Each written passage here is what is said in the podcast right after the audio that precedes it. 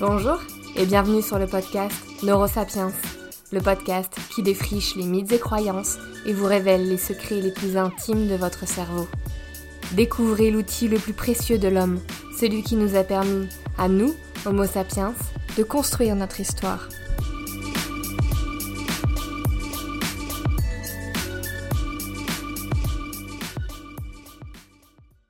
Hello hello, bonjour à tous on pourrait croire qu'avec ce titre d'épisode, je me suis mise à faire des titres aguicheurs. Mais en fait, pas du tout. Parce qu'aujourd'hui, je vais vous parler d'un sujet qui a réellement fait scandale dans le monde neuroscientifique. Faut dire que quand il est question de clasher des collègues chercheurs, les scientifiques ne sont pas les derniers. À tort parfois, souvent à raison, mais toujours à coup de mots ou d'argumentaires qu'on a du mal à comprendre, comme nous n'avons pas tous fait un doctorat et 8 ans d'expérience dans la recherche scientifique. Sauf que quand l'un de ces clashs concerne un sujet aussi important et central que l'écologie, eh ben perso, j'aimerais bien qu'on puisse tous le comprendre. Aujourd'hui donc, épisode un peu particulier, puisque nous allons disséquer l'anatomie d'un scandale neuroscientifique.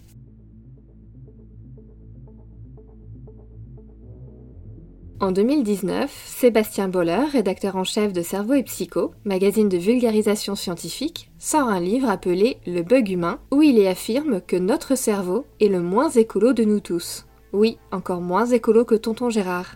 C'est précisément le contenu de ce livre et ce que Sébastien Boller y affirme qui fait scandale. Boller nous dit dans son livre qu'il existe au cœur de notre cerveau une structure nommée striatum qui nous pousse à détruire la planète. Cette affirmation est reprise par la presse à tout bout de champ. Je cite quelques titres d'articles. Le cerveau de l'homme serait paramétré pour ne pas être écolo, par les échos. L'être humain court à sa perte et c'est la faute de son cerveau, par Radio France. Pourquoi, par nature, notre cerveau n'est pas écolo, par Ouest France? Mais aussi, pourquoi notre cerveau nous pousse à détruire la planète, par Le Point, etc., etc.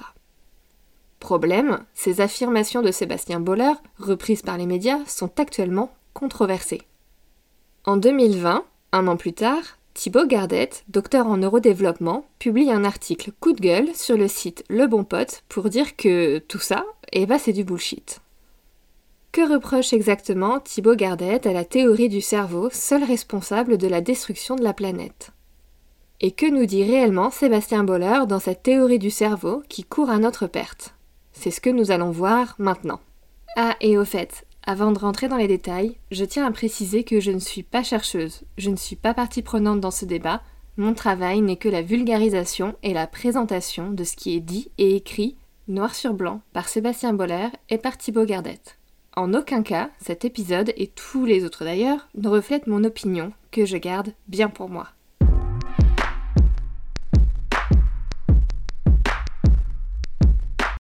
Dans ce livre, Sébastien Boller se pose la question suivante. Je cite.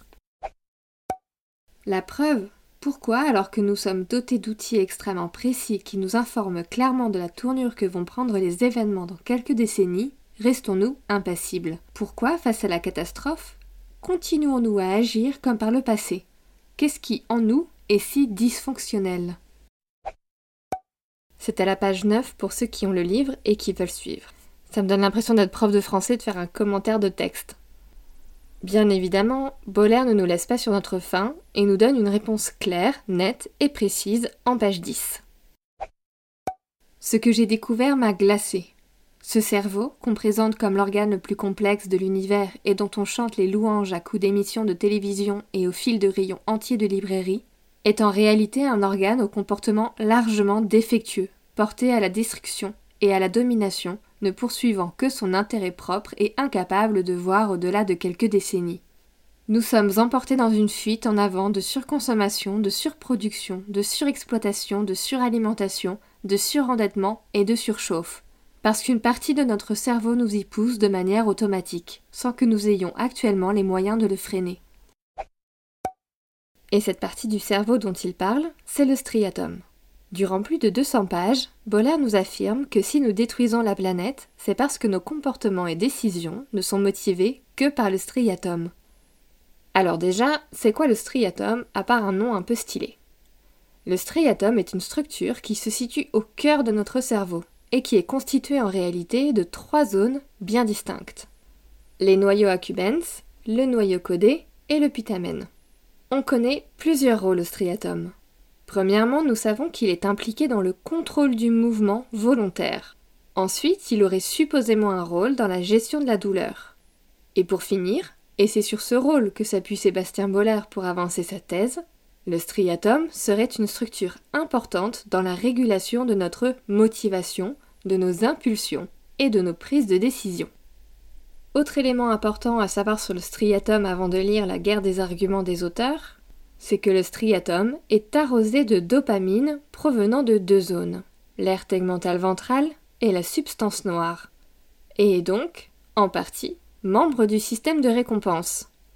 Ce système qui motive les comportements nous procurant du plaisir. Je vais vous détailler les arguments qu'a avancé Boller dans son livre, puis vous expliquer ce que leur reproche Thibaut Gardette.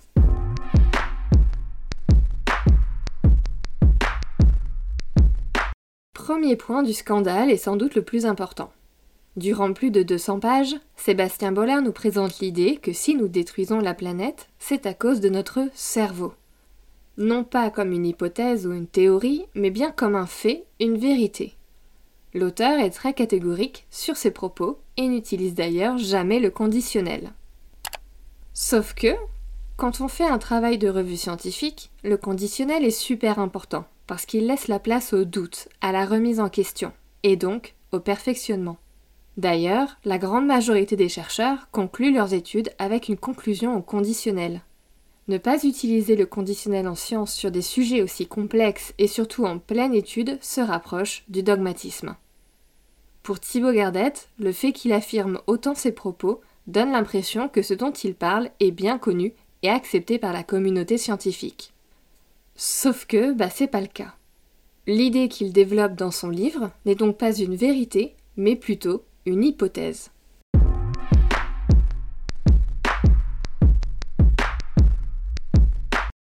Deuxièmement, Sébastien Boller nous affirme que ce fameux striatum, la structure qui pour lui est responsable de notre incapacité à protéger l'environnement, contrôle notre prise de décision, et surtout est le maître de notre cortex, ce dernier n'étant qu'au service du striatum.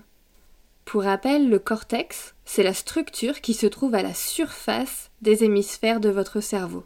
On le divise en quatre généralement, le cortex frontal, le pariétal, l'occipital et le temporal. On les appelle aussi lobes. Le cortex est responsable des fonctions les plus élaborées et complexes du cerveau, comme le langage, la coopération, la planification, la vie en société, etc.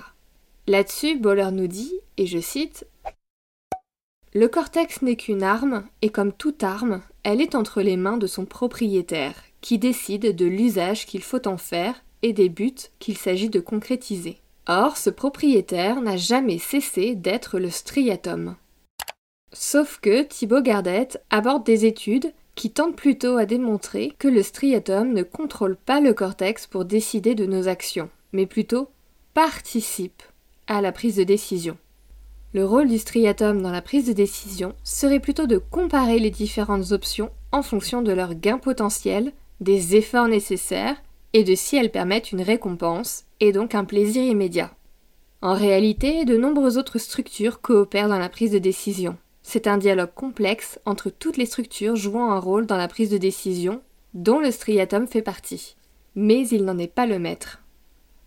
D'ailleurs, Gardette cite comme argument que même des structures externes au cerveau, comme l'intestin et le microbiote, ont aussi un rôle dans la prise de décision.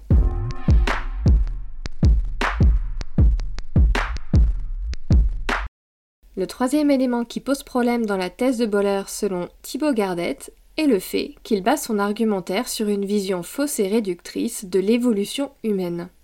Pour expliquer l'origine des comportements activant le striatum, Sébastien Boller va chercher des hypothèses du côté de l'évolution.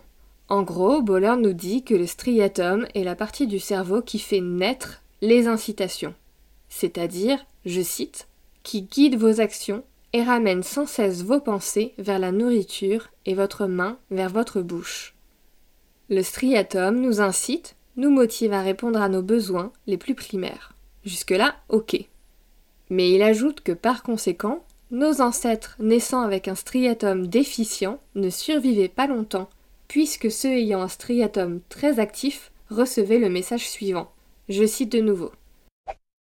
Va, mange autant que tu peux avant que d'autres ne s'accaparent ta nourriture. Mange autant que tu peux car la nourriture n'est pas donnée à tout le monde. Ou encore, va et copule avec tout le monde pour transmettre ton ADN. Selon Boller, l'évolution d'Homo sapiens n'a donc été possible que par la compétition. Homo sapiens ne devrait sa survie qu'à sa capacité à sortir gagnant d'une compétition acharnée avec les autres pour s'accaparer les vivres et les femmes. Notre tendance actuelle à manger de façon excessive proviendrait donc de nos ancêtres, qui, dans un monde où les ressources étaient rares, auraient eu un avantage sur les autres en ayant cet instinct de manger plus et induite donc par le striatum.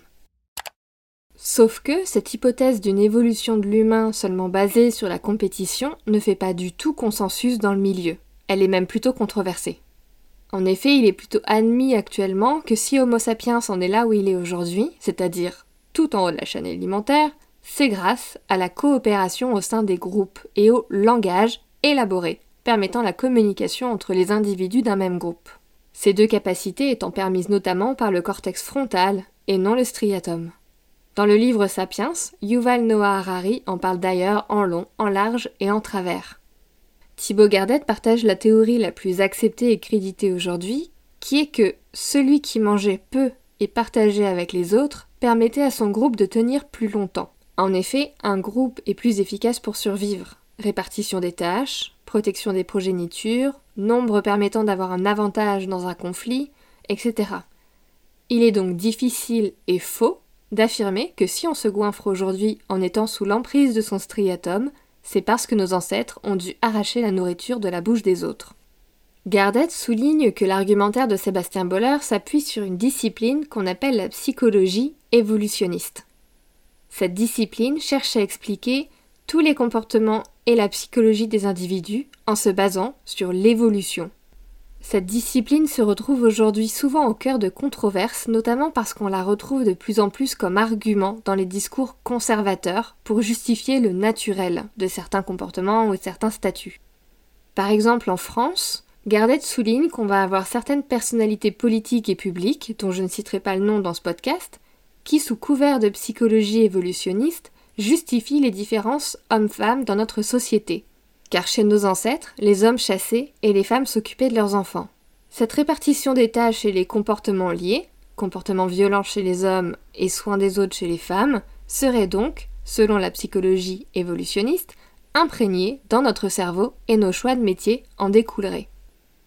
En suivant cette réflexion tout au long du livre, on en arrive donc vers la page 91, au moment où Boller attribue la destruction de l'environnement à l'évolution humaine et à son striatum. Grosso modo, il dit que notre soif du pouvoir et de succès social, guidée par notre striatum, nous pousse à surconsommer et à adopter des comportements pollueurs pour l'environnement. Je cite ouverture des guillemets.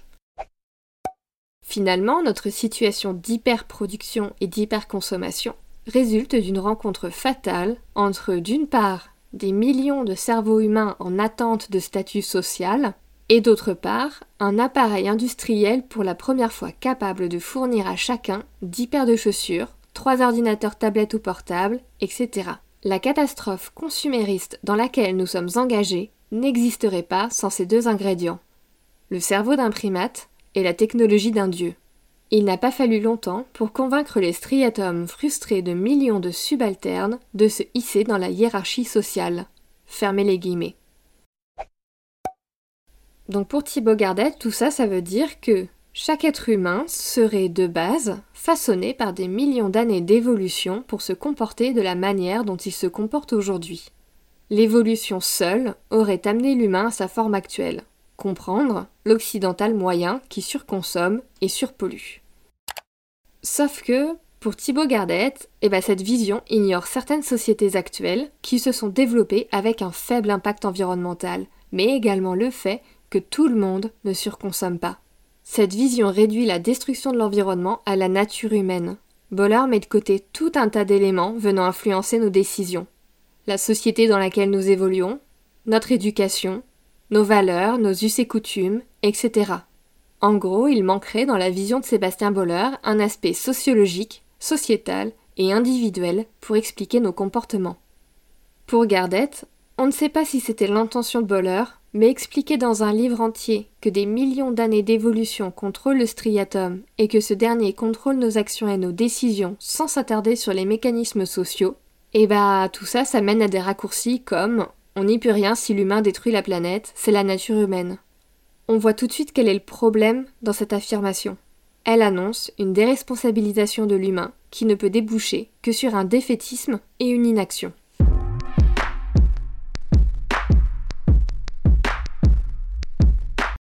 Thibaut Gardette avance de nombreux autres arguments pour discréditer la thèse de Sébastien Boller. Je ne vous ai partagé que ceux que je trouvais pertinents dans le cadre de ce podcast. Vous pouvez trouver le lien de l'article en intégralité dans la description de l'épisode. Mais avant de conclure, je vais terminer sur un tout dernier élément que nous dit Thibaut Gardette et que je trouve personnellement super intéressant. Cet élément n'est pas à proprement parler neuropsychologique ou neuroscientifique, mais je vous le partage quand même. Boller pose en introduction du livre la question suivante. Pourquoi alors que nous sommes dotés d'outils extrêmement précis qui nous informent clairement de la tournure que vont prendre les événements dans quelques décennies, pourquoi restons-nous impassibles? Son postulat est donc que nous sommes tous informés des catastrophes qui arrivent, mais que nous ne bougeons pas le petit doigt pour s'en sortir. Pour Gardette, ce postulat est tout bonnement faux pour deux raisons. Premièrement, les gens ne sont pas forcément bien informés. Je sais que la majorité des gens qui écoutent Neurosapiens ont entre 20 et 35 ans et vivent dans des grandes villes comme Paris, Lyon, Toulouse. Vous êtes aussi des personnes qui écoutent des podcasts et donc qui ont accès à plein d'informations facilement. Mais ce n'est pas le cas de tout le monde. Pour beaucoup de personnes, les informations qui leur sont fournies sur les grandes chaînes de télévision, par exemple, restent superficielles. Et deuxièmement, ce postulat est faux car les gens informés du défi climatique ne sont pas tous impassibles. Les activistes qui luttent pour faire changer les choses ne sont pas impassibles. Les climatologues qui travaillent sur le sujet ne le sont pas non plus. Les personnes agissant à leur niveau et comme elles le peuvent, en arrêtant la viande, par exemple, en limitant leurs déplacements en avion ou en voiture, ne sont pas impassibles. Et malgré cela, ces personnes sont toujours dotées d'un striatum qui fonctionne à merveille. Notre épisode touche à sa fin. C'était la toute première fois que je faisais un épisode en mode un peu décryptage. Perso, j'ai adoré, ça m'a passionné, donc j'espère vraiment que ça vous a plu aussi. On se retrouve la semaine prochaine pour un nouvel épisode Action. Et en attendant, vous pouvez toujours retrouver Neurosapiens sur Instagram où je partage plein d'autres infos sur notre cerveau. Je vous souhaite une très belle semaine, à très vite